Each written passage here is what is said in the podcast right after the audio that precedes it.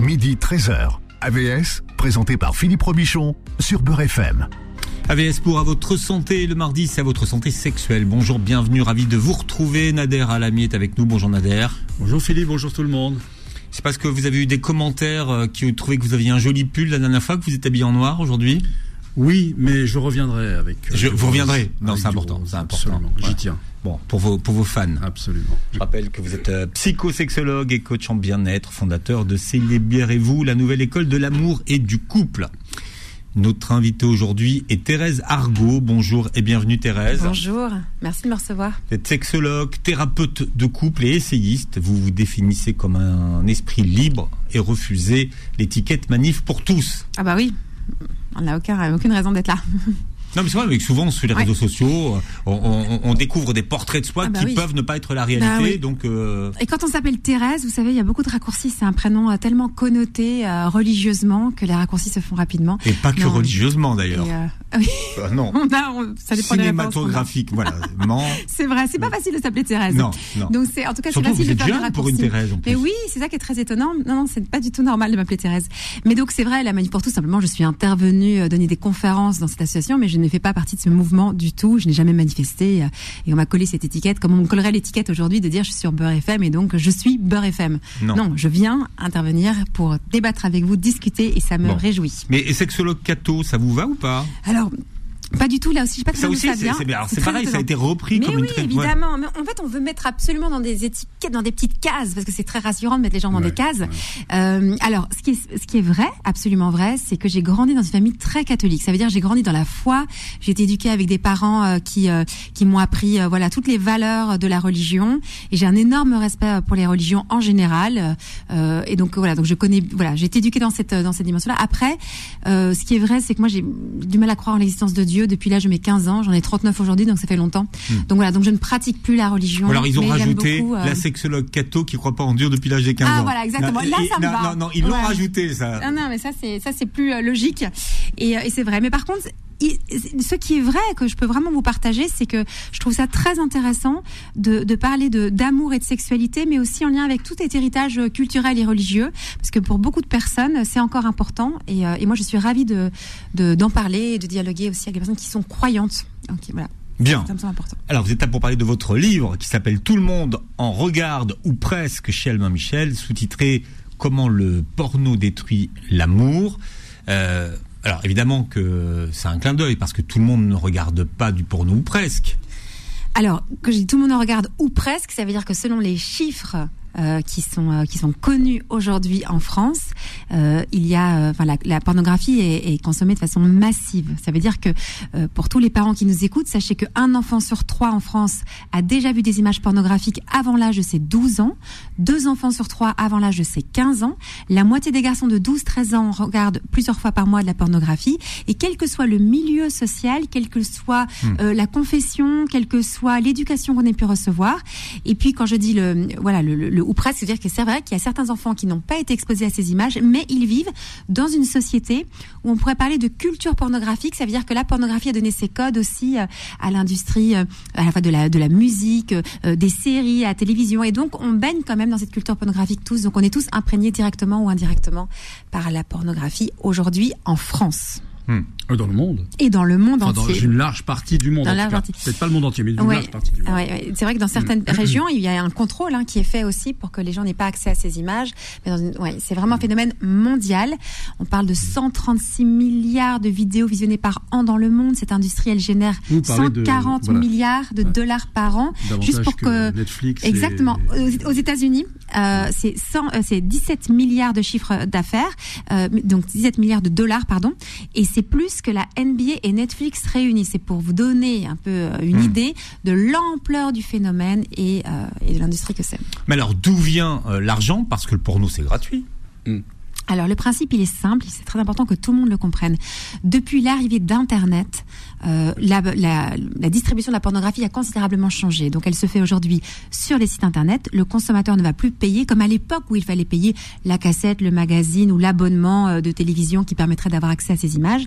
Et donc le consommateur ne paye plus, mais euh, les plateformes vont gagner beaucoup d'argent parce qu'il faut qu'il y ait, euh, des, il faut qu'il y ait du trafic sur le, sur le site pour augmenter le prix de la publicité. Donc ils gagnent de l'argent par rapport à la publicité qui est faite sur ces sites.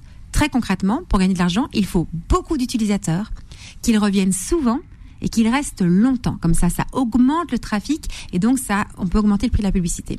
C'est pour ça que euh, et les pubs et les pubs qui sont sur ces sur ces plateformes, ça fait 17 milliards, c'est ça? Mais oui, c'est un chiffre d'affaires. Euh, ça, 17 milliards, c'est juste aux États-unis. Hein. 140 euh, milliards, c'est mais, quoi Qui, qui c'est qui annonce sur ces sites Alors évidemment, les annonceurs, ce sont pas euh, des, des, des, radios sympathiques comme la vôtre ou euh, ou je ne sais pas la promotion de tel ou tel livre. Non, les annonceurs, ce sont des personnes qui sont, enfin, c'est ce sont des entreprises qui sont liées au monde de la prostitution. C'est important de le dire parce que ce qu'on va vendre sur ces plateformes, ce sont des services sexuels. Ça veut dire que le consommateur, il va s'habituer à consommer ce qu'on appelle de la prostitution prostitution filmée, photographiée, parce que de nouveau, faut dire les choses. Hein, les acteurs, les actrices, euh, ils sont payés pour ça. Ça s'appelle des travailleurs du sexe. C'est euh, c'est un métier. Alors on peut être pour ou contre, mais c'est de ça dont il s'agit. Et donc euh, finalement, à force de consommer de la prostitution filmée, eh bien d'un clic, on hmm. peut aller consommer de la prostitution aussi en présentiel. Et c'est ce qui se passe. Alors ça, ça c'est un élément que vous introduisez, c'est que ces acteurs sont des prostituées on a oublié, en fait, à installer confortablement derrière son écran, on oublie que ce sont des vraies femmes, des vrais hommes de la vraie vie qui euh, monétisent des actes sexuels. Et donc, ça s'appelle la prostitution, en fait. C'est comme ça que ça s'appelle. Donc, on, peut donner les jolis noms qu'on veut. Euh, c'est quand même de ça dont il s'agit. Mais qui est le client, alors? Alors, le client, au départ, c'est euh, c'est monsieur, madame, tout le monde.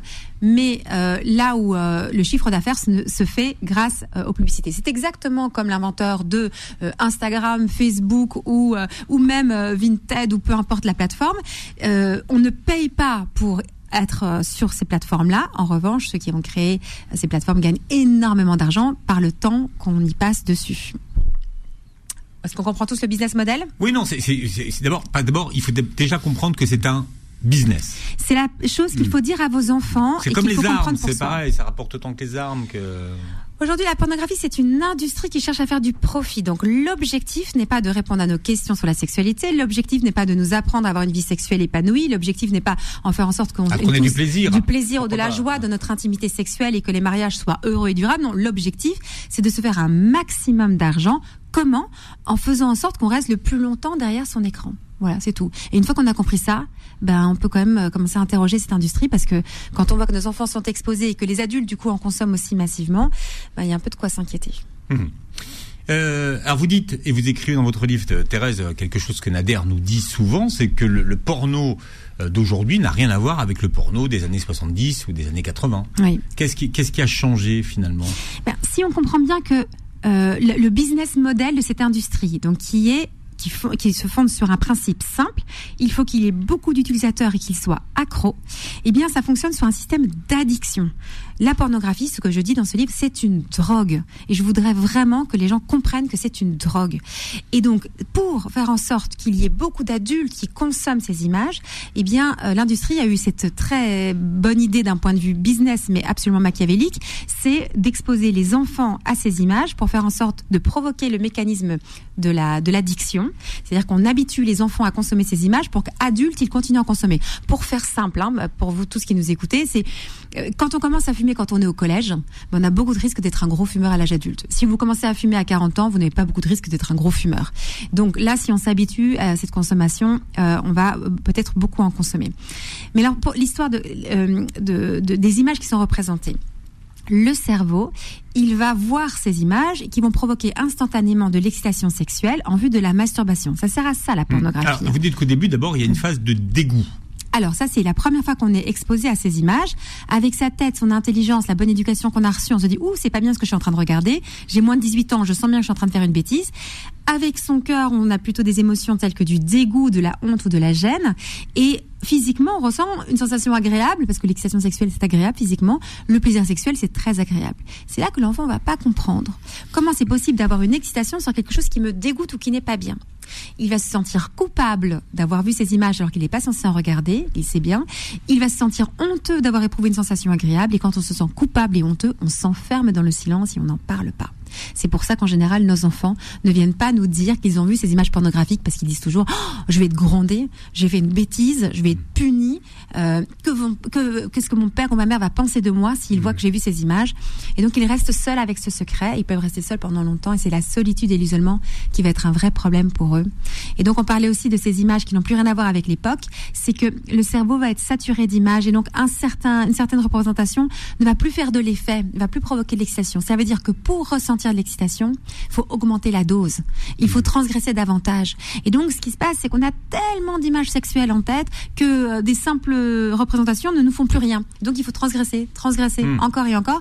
Et, euh, et parfois, on va très loin et on va commencer à cliquer sur des catégories ou des contenus qui sont extrêmement violents. Et moi, je dis souvent que des fantasmes on peut être habité par des fantasmes qu'on n'aurait jamais eu si on n'avait pas été exposé aux images pornographiques. Ça veut dire que l'industrie fabrique des images, euh, fa- fabrique des fantasmes qui ne sont pas naturels entre guillemets. On a des fantasmes naturels, mais là, ça devient des fantasmes artificiels pour assouvir euh, le désir insatiable d'un consommateur qui veut toujours plus, toujours plus, toujours plus.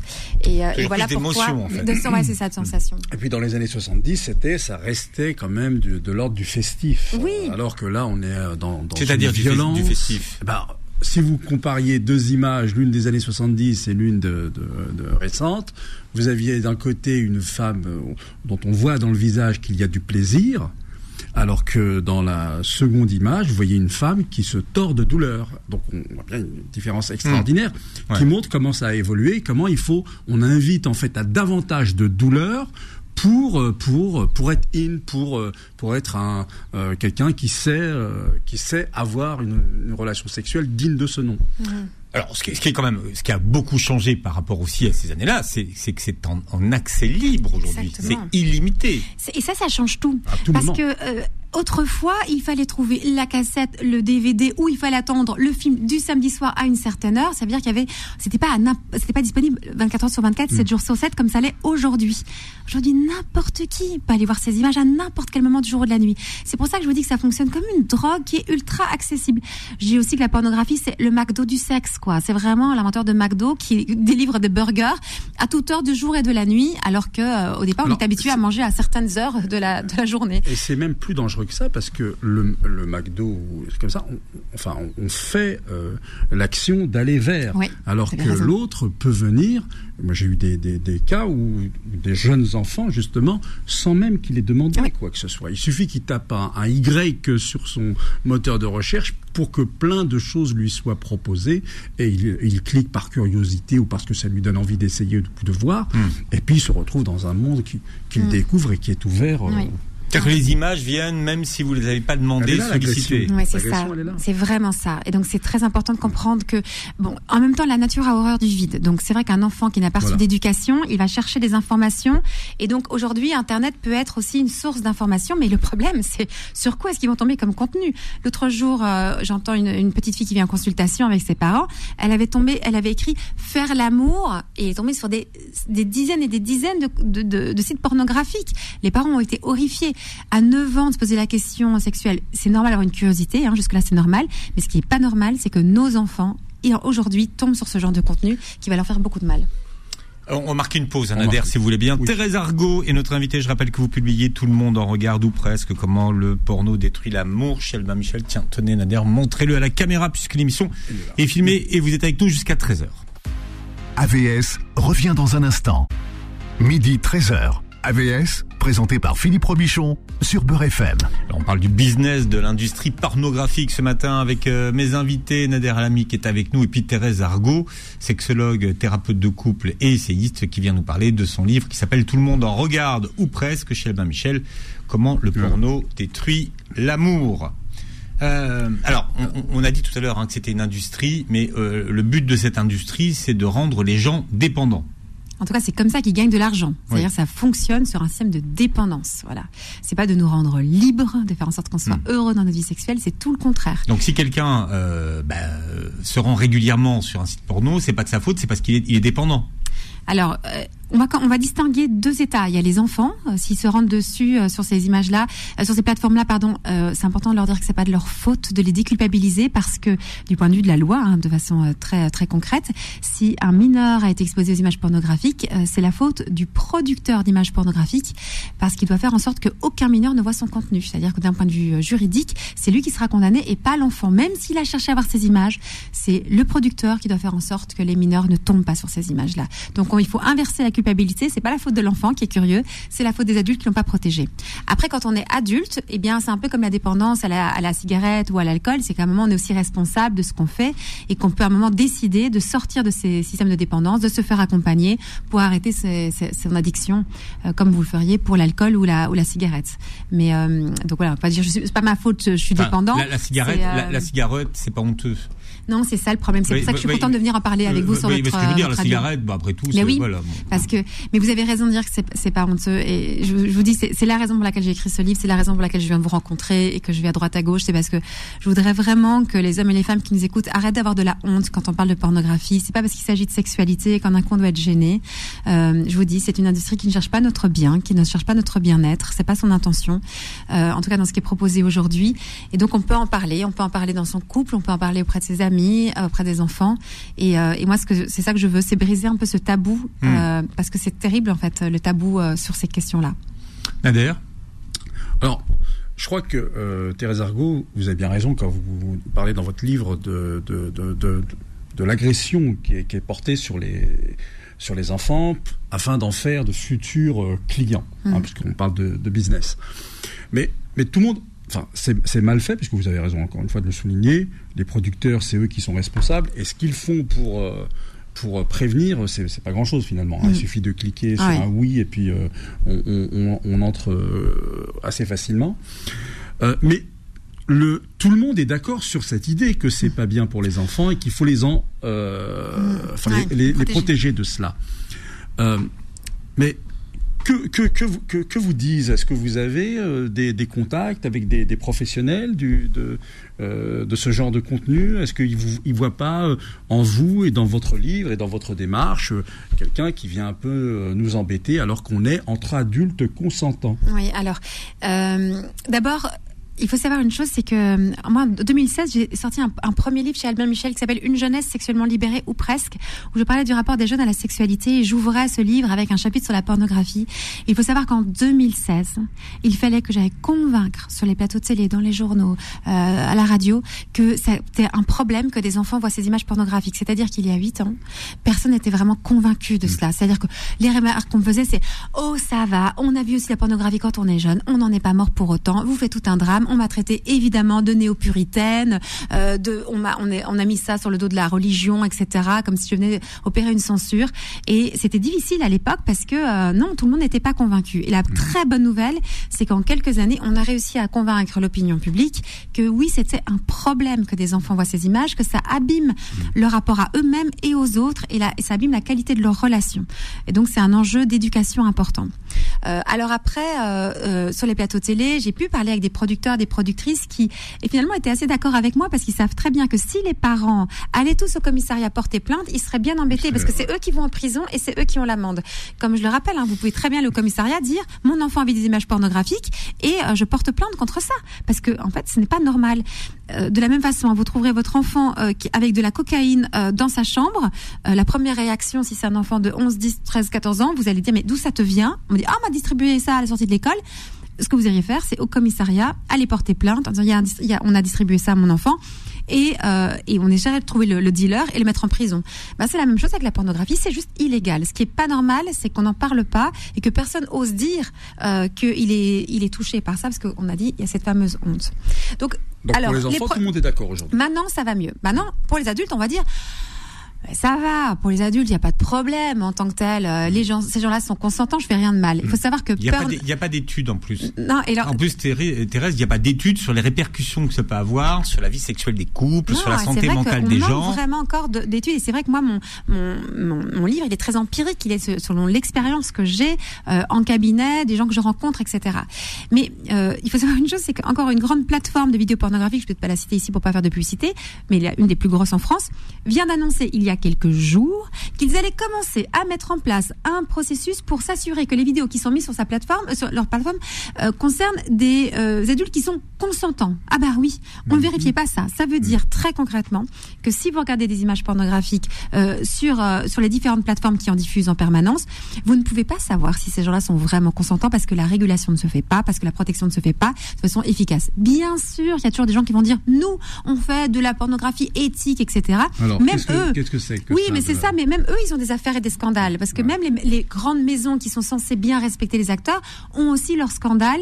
Et donc, on le sait de plus en plus. Il y a un rapport qui est sorti en septembre qui s'appelle euh, Porno criminalité, qui a montré à quel point des femmes et des hommes ne sont pas respectés, sont exploités, sont violentés. Il y a le consentement n'est pas respecté. Et donc aujourd'hui, c'est un peu une zone de non-droit, euh, comme si parce qu'il s'agissait de pornographie ou qu'il s'agissait d'internet, en un coup, euh, euh, la loi n'est plus valable, alors que ce sont des vrais hommes, des vraies femmes, qui de la vraie vie, et qu'il faut aussi les protéger. Donc non, on ne peut pas se dire ces gens-là, c'est consentants, sont consentants, je ne fais rien de mal. Tu peux pas te le dire parce que tu ne sais pas très concrètement aujourd'hui si c'est le cas ou pas. Hum. Donc pour vous, le porno éthique, c'est comme le bio. Ouais, c'est ça. C'est comme euh, Ça dépend des labels. ça, dépend- ça dépend des labels et en tout cas, euh, c'est quand même très compliqué. C'est un peu.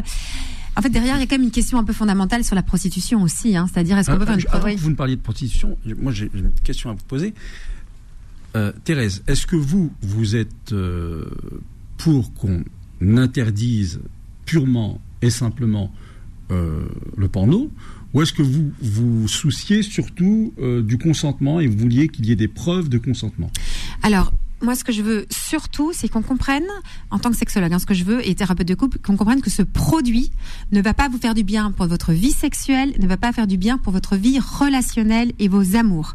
Donc déjà, que ce soit écrit comme sur un paquet de cigarettes fumez-tu, regarder du porno va abîmer votre vie sexuelle et va abîmer votre vie relationnelle.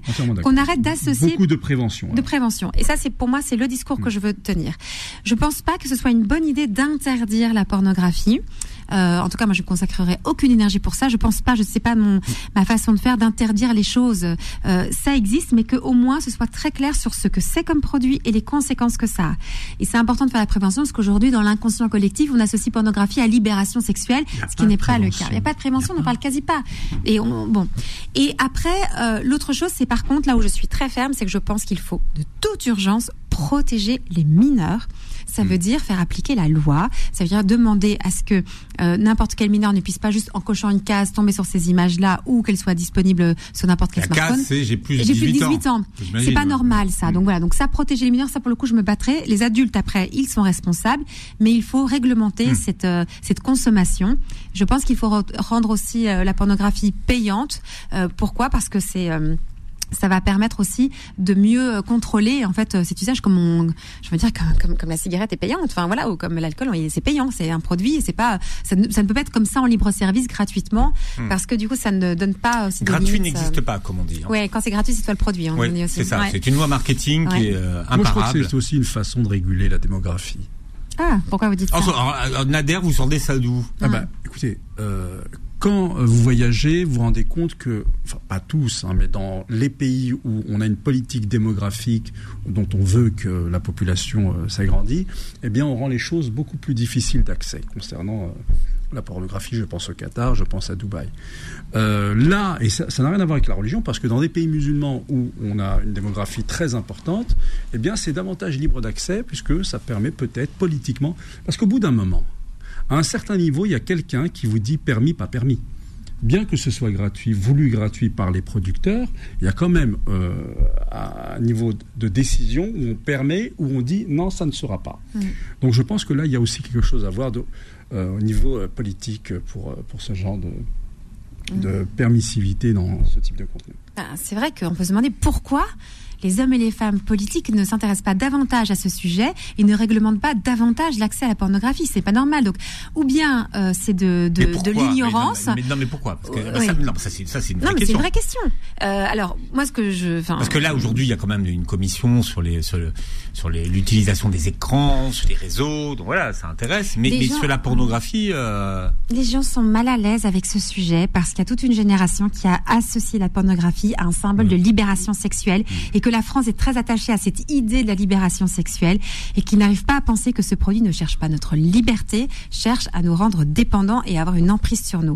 Donc il y a une association d'idées qui n'est pas bonne. oui, pardon. Oh non, il y a une chose que vous dites et qui est très très vrai aussi dans, par rapport à cette idée de liberté, c'est qu'au contraire, ça prive l'imaginaire, ah, ça bah, confisque l'imaginaire érotique. Donc on n'est pas dans la liberté là, c'est qu'on va on va on va scénariser pour toi. Oui, on va formater nos imaginaires, on va nous nous conditionner à penser la sexualité d'une certaine façon.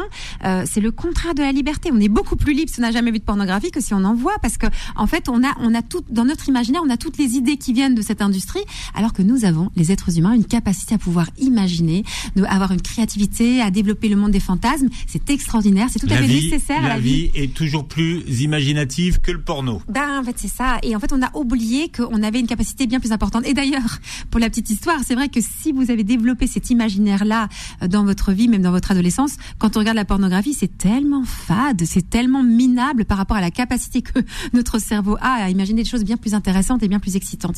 Euh, une fois qu'on a fait ça, hop, on peut s'en défaire parce qu'on se rend compte que tout ça n'a aucun, aucune saveur, aucun goût par rapport à notre capacité à pouvoir imaginer. Donc l'imagination est importante, le monde des fantasmes est aussi important. Mais fantasmes, ça veut pas dire de, enfin, c'est pas des choses à réaliser, hein, c'est des choses qui nous permettent de mobiliser le désir. Voilà, mobiliser le désir, exactement. C'est une bonne façon de le dire. Euh, mais, euh, mais, mais c'est vrai que là, en fait, ça va tout, tout coincer. Et quand on voit les représentations qui sont faites, bah, on peut s'inquiéter parce qu'il n'y a pas de respect. Euh, il y, a, il y a beaucoup de violence. On sait que 90% des images qui sont visionnées aujourd'hui, à notre époque, dans notre société, concernent des, des scènes explicites de violence. Mmh, voilà. Donc, c'est pas des jolis, des jolis scénarios qui, c'est, c'est de la violence. Donc, on s'habitue à avoir la violence. Mais vous parliez de prostitution. Oui. Mais euh, c'est de ça dont il s'agit. Et finalement, derrière, il y a un débat qu'on peut avoir. C'est est-ce qu'on est pour ou est-ce qu'on est contre la prostitution? Alors là, euh, c'est difficile de s'entendre hein, parce que c'est une vision de la personne humaine qui peut euh, qui peut être tellement différente, c'est qui semble un peu irréconciliable. La seule chose où on peut s'entendre, c'est cette question du consentement.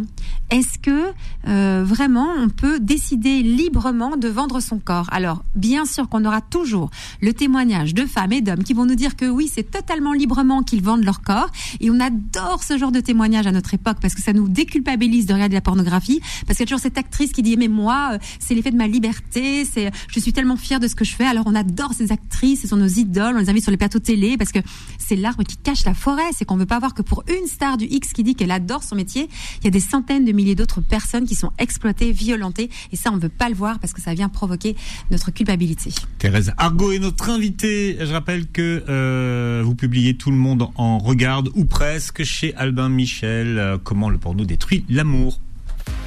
AVS revient dans un instant. Midi 13h. AVS, présenté par Philippe Robichon sur Beurre FM. Avec Thérèse Argot, qui est notre invitée aujourd'hui, Nader Alami est là. Vous dites, Thérèse, dans votre livre, que la pornographie fabrique des adultes inaptes au mariage. Ouais, c'est un peu dur ce que je dis, mais je pense vraiment. C'est-à-dire que euh, on a développé euh, finalement parfois depuis euh, depuis l'enfance, l'adolescence, euh, une capacité à s'auto-persuader que quelque chose de mal est quelque chose de bien. C'est-à-dire que l'enfant, pour enlever son sentiment de culpabilité, va, se va croire que il euh, y a pas de mal à en regarder. Si personne ne le sait, il y a pas de problème. Euh, puis tout, tout le monde le fait. Bon, il va s'inventer un tas d'histoires. Il va être capable de se mentir à lui-même pour justifier le fait qu'il regarde la pornographie. Et quand on est capable de se mentir à soi-même, de pas voir que quelque chose de mal est mal, eh bien, ça donne un esprit un peu tordu qui fait que quand on s'engage dans le mariage, si on entend le mariage dans le sens aussi d'un engagement avec quelqu'un, d'une fidélité, bah, ça fait des gens inaptes à la fidélité. Et puis je suis désolée, hein, regarde la pornographie, c'est un acte sexuel en soi. Euh, Alors c'est ça, c'est une infidélité. Ben si on entend la fidélité dans le sens de l'exclusivité sexuelle, ah oui, elle est brisée, puisqu'on a bien un acte sexuel, la masturbation c'est un acte sexuel, en voyant des vraies femmes et des vrais hommes de la vraie vie et une activité sexuelle. Alors c'est par l'intermédiaire de l'écran, mais c'est bien de ça dont il s'agit. Donc euh, vous voulez de nouveau, hein, j'appelle un chat un chat, on va pas tourner autour du pot.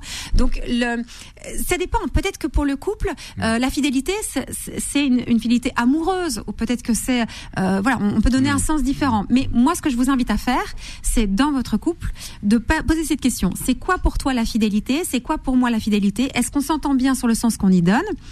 Et si on entend que la fidélité, c'est aussi une exclusivité sexuelle, elle est brisée quand on regarde la pornographie. Donc, est-ce que ça voudrait dire que, parce que moi ça m'intéresse beaucoup hein, dans la nouvelle école de, de l'amour et du couple, que des gens, parce qu'ils auraient peur de ne plus pouvoir assumer une exclusivité, eh bien, quelque part, fuiraient même l'idée de se mettre en couple Euh, alors, c'est sûr que euh, on peut dire est-ce que je suis capable? Je vous donne un exemple parce que par exemple à l'école du, du, couple ou quoi, mais euh, quand tu t'inscris, par exemple, euh, ça c'est mon cas, je me suis inscrit récemment au marathon de Paris. J'ai jamais couru de ma vie, mais je me suis lancé ce défi. Je m'inscris au marathon, j'ai envie de faire le marathon. Euh, comme ça. J'ai encore trois mois, c'est une catastrophe, Ouais, je vais être. Bon. Bah, J'ai compris après coup qu'il suffisait pas de vouloir courir le marathon pour savoir courir le marathon. C'est-à-dire qu'il fallait s'entraîner. Ça veut dire que pour être capable de courir le marathon, il faut une préparation physique et en plus, et une préparation mentale, et en plus, euh, il faut avoir les capacités pour pouvoir courir le marathon. Tout le monde ne peut pas courir le marathon, il faut être préparé et être capable. Je fais l'exemple, je, je fais la comparaison le mariage. Tu peux vouloir te marier. Magnifique, c'est une belle idée et tout ça. Est-ce que tu t'es préparé à vivre ce mariage comme un marathon là, que c'est comme une course de longue durée Et est-ce que tu en as les capacités?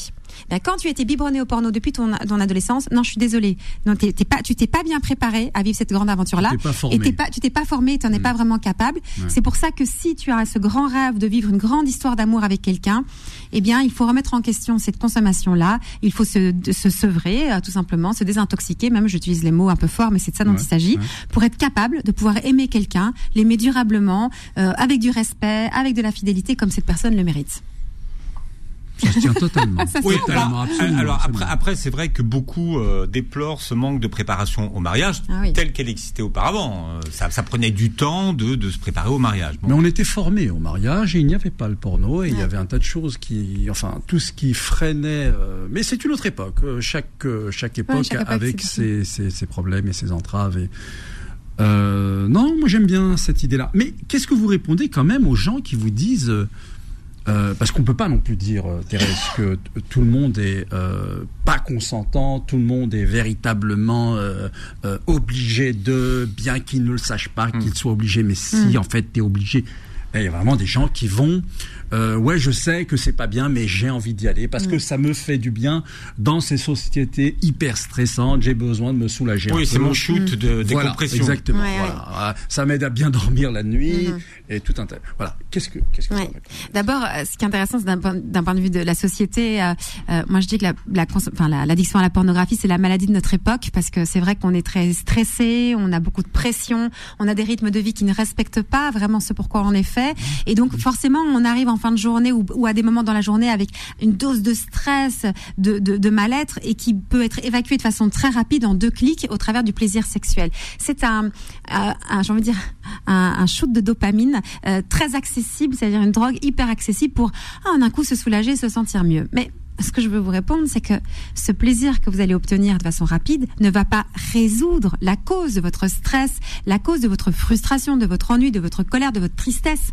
Et donc, ça ne va pas, ça va pas vous rendre mieux en fait après. Ça veut dire que sur le moment, on se sent bien, mais après coup, le mal-être revient puisqu'on n'a rien réglé à la situation. Donc, on peut se poser la question quand on a recours beaucoup euh, à la masturbation ou et, et à la pornographie. Parfois, on peut se poser la question est-ce que euh, en Parce fait, que ça va toujours ensemble. Vous, vous dites que non, finalement, justement, on, on va Non. les séparer, euh, euh, mais juste simplement de se dire, euh, qu'est-ce que, est-ce que on peut euh, regarder la, la- la pornographie sans masturbation non, justement, si on fait ça, ça c'est un- on, on peut venir consulter, dans le sens c'est assez rare. Euh, Voilà, en général, la, la pornographie, c'est fait, c'est un support à la masturbation. On ne regarde pas du porno en prenant une tasse de thé à la main, c'est ce que je dis en permanence, c'est Mmh. c'est cesse qu'on tient, donc c'est fait pour la masturbation. En revanche, on peut avoir recours à la masturbation sans regarder la pornographie. Euh, et donc moi là, je suis très dure et sans aucune nuance sur la consommation de pornographie. En revanche, la masturbation, je pense que ça peut être quelque chose d'intéressant à un certain moment donné de la vie et je ne suis pas contre fondamentalement. Mais euh, c'est cette industrie qui Vous auriez pu écrire problème. le même livre avec le même titre sur la masturbation. Sur la masturbation, Oui. tout le monde le fait, ou Tout- presque. Tout, le monde le fait ou, ou presque. Voilà, c'est ça. mais, mais personne n'en parle. Personne n'en parle. Et, euh, et donc après, ça dépend un peu dans quel contexte. Mais ce que je veux vraiment dire aussi, c'est que euh, J'en parle dans le livre. Pour moi, la pornographie, c'est comme l'opium du peuple. Oui, autrefois, on disait que c'était la religion qui était l'opium du peuple, mais là, c'est vraiment une façon.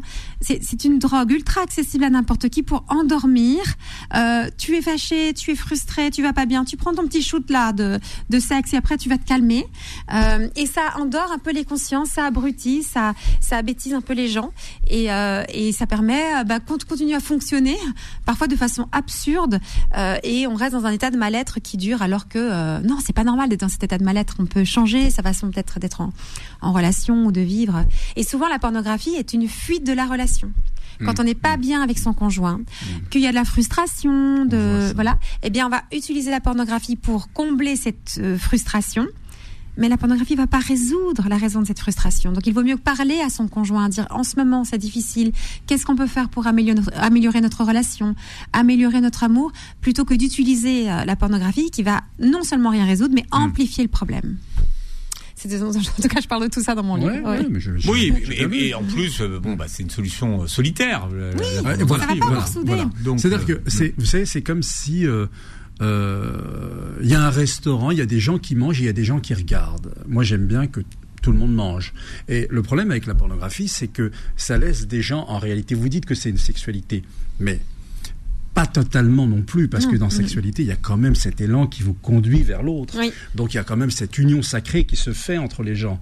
Et là, non, on regarde des gens manger. Donc on regarde des gens faire l'amour ou des gens avoir une activité sexuelle. Mais ça laisse des gens, beaucoup de gens, sans réelle euh, activité sexuelle euh, régénératrice, bienfaisante, véritablement apaisante. Mhm. Oui, parce que c'est ça qui nous apaise vraiment, c'est la connexion, c'est la rencontre, la relation.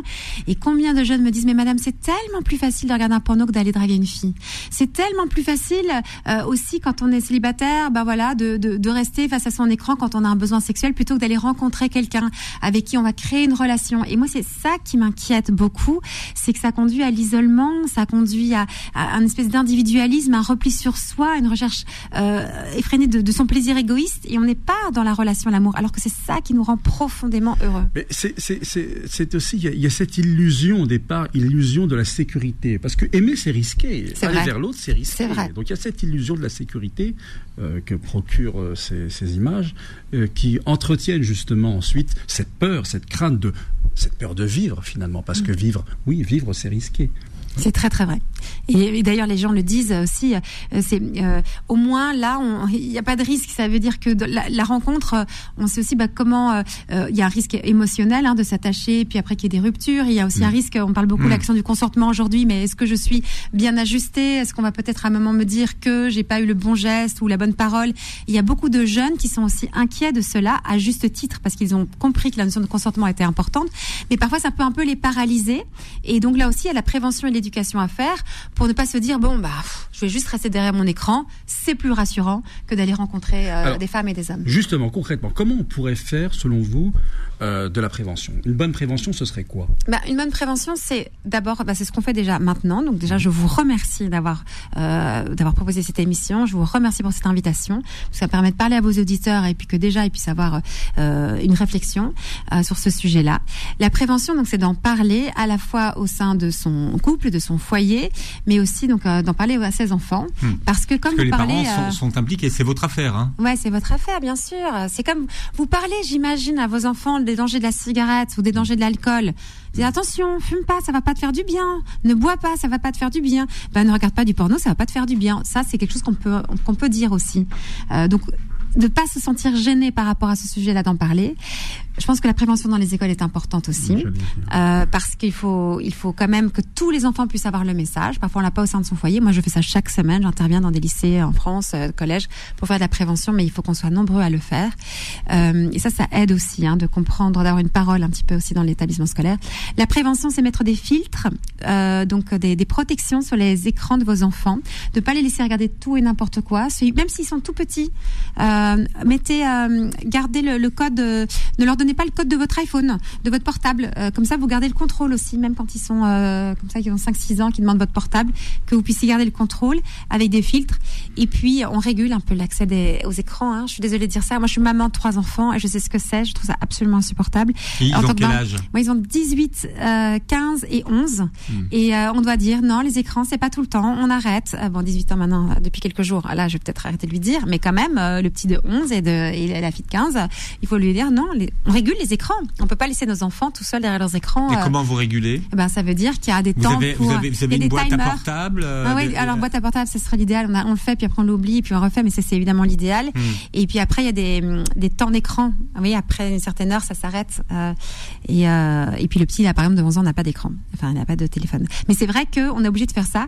Et puis après, en tant que citoyen, citoyenne, de pouvoir demander à nos hommes et nos femmes politiques de nous aider, parce que en tant que parents, on est complètement démunis. Mais moi, c'est mon métier. Je parle de ça toute la journée. Je donne des conférences partout. J'écris des bouquins. Je peux pas protéger totalement mes enfants.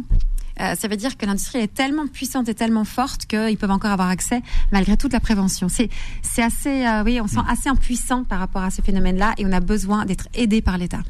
Invisible, indolore, inodore, la pornographie est la drogue dure des gentils garçons et des gentilles filles. Elle est la drogue des gentils parce qu'elle se vit cachée. Euh, vous dites, vous dites qu'on peut se fier à personne. Non, alors partez du principe Ça, c'est pour les parents. Les, vous, enfants. les parents, ouais, vous pas ne- mes enfants, mon fils, ma Ah fille, non, mais non. c'est jamais nos enfants. Attendez, et je dis ça en tant que maman, c'est toujours les enfants des autres, pas nos enfants.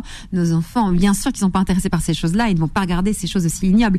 Non, mais bien sûr, c'est la croyance qu'on a comme parents. C'est pour ça qu'on les protège pas bien, parce qu'on croit qu'ils sont jamais concernés.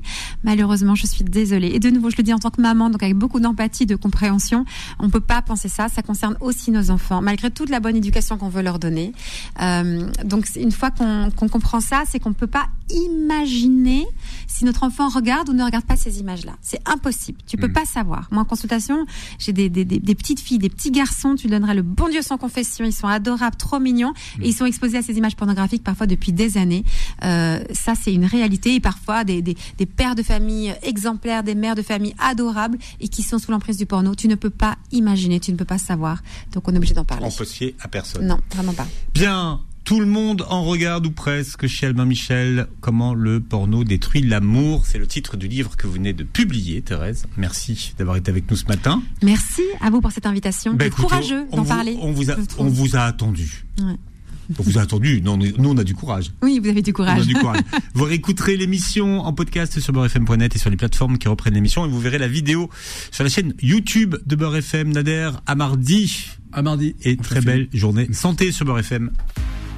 Retrouvez AVS tous les jours de midi à 13h et en podcast sur beurrefm.net et l'appli Beurre FM.